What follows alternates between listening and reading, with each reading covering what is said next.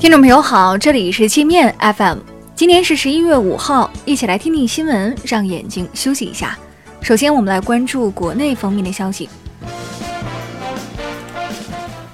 智能电视机开机广告霸屏问题突出，自带操作系统的夏普、海尔、长虹、小米等十多个品牌电视机都存在时长不等的开机广告，其中一些广告时长达三十秒，而且不可关闭。小法专家认为，这种逼着消费者看广告的行为是严重的侵权。桂林航空机长带美女进驾驶舱，不仅坑掉了自己的饭碗，还坑了航司一堆人。除了当班机组被无期限停飞，桂林航空多名高管也被集体处分，董事长被严重警告，总经理、维修副总经理、安全总监被记大过，飞行部总经理被免职。据报，涉案女子是桂林一所学校的空乘专业在校生，与当班机长是恋人关系。罗永浩被列入老赖名单后，锤子科技已跟江苏丹阳债权方联系，答应分三期还债，第一期还一百万，希望解除法院对罗的消费限制。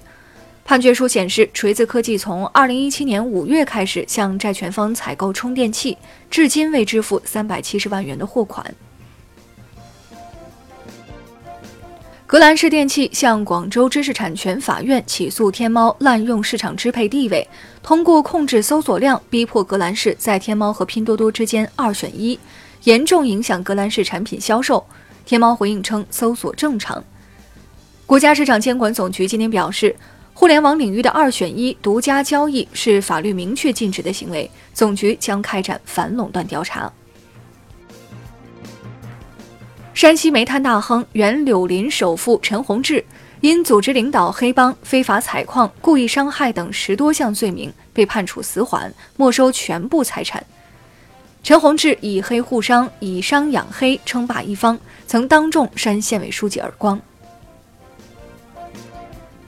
台湾一名抢匪趁香港动乱，持气枪闯进尖沙咀一家钟表店，抢走两块价值九十九万港币的手表后，搭乘飞机逃回台湾。该案案发至今已有一个月，抢匪一直逍遥法外，未被追究。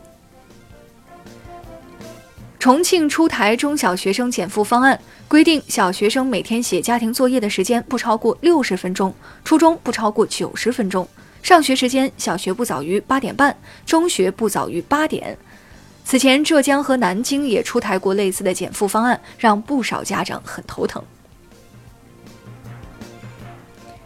为期五天的第二届中国国际进口博览会已在上海开幕。财政部规定，进博会期间销售的合理数量的进口展品免征关税，进口环节增值税、消费税按百分之七十征收。但国家禁止进口的商品、濒危动植物及其产品，以及国家规定不予减免税的二十种商品和汽车除外。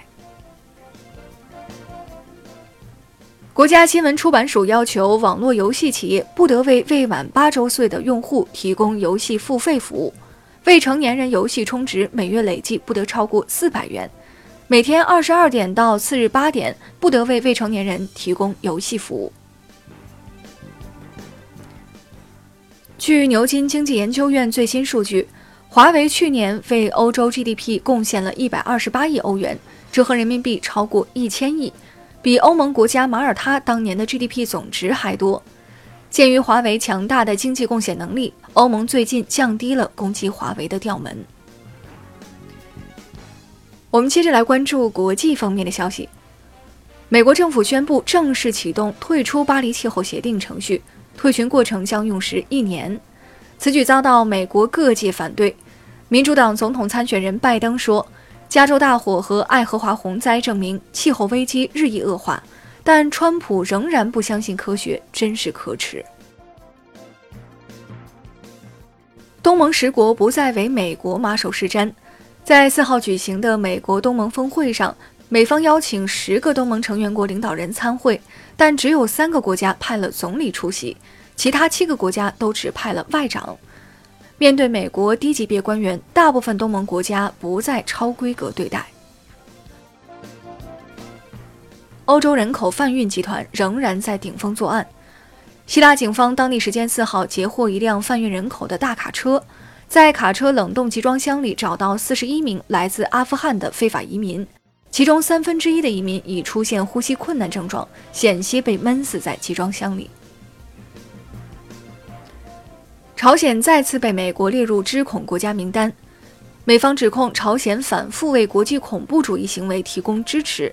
朝方反击说，美国反朝成瘾，不断对朝发起政治挑衅，美国才是恐怖主义的温床和元凶。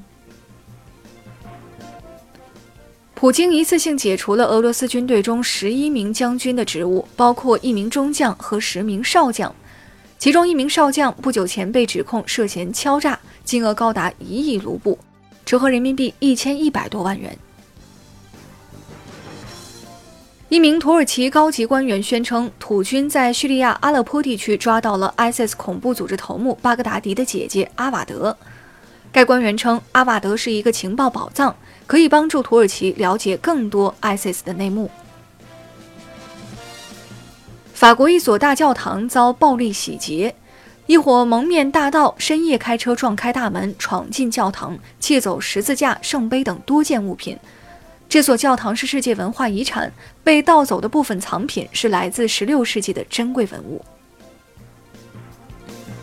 那好了，以上就是今天节目的全部内容了，感谢您的收听。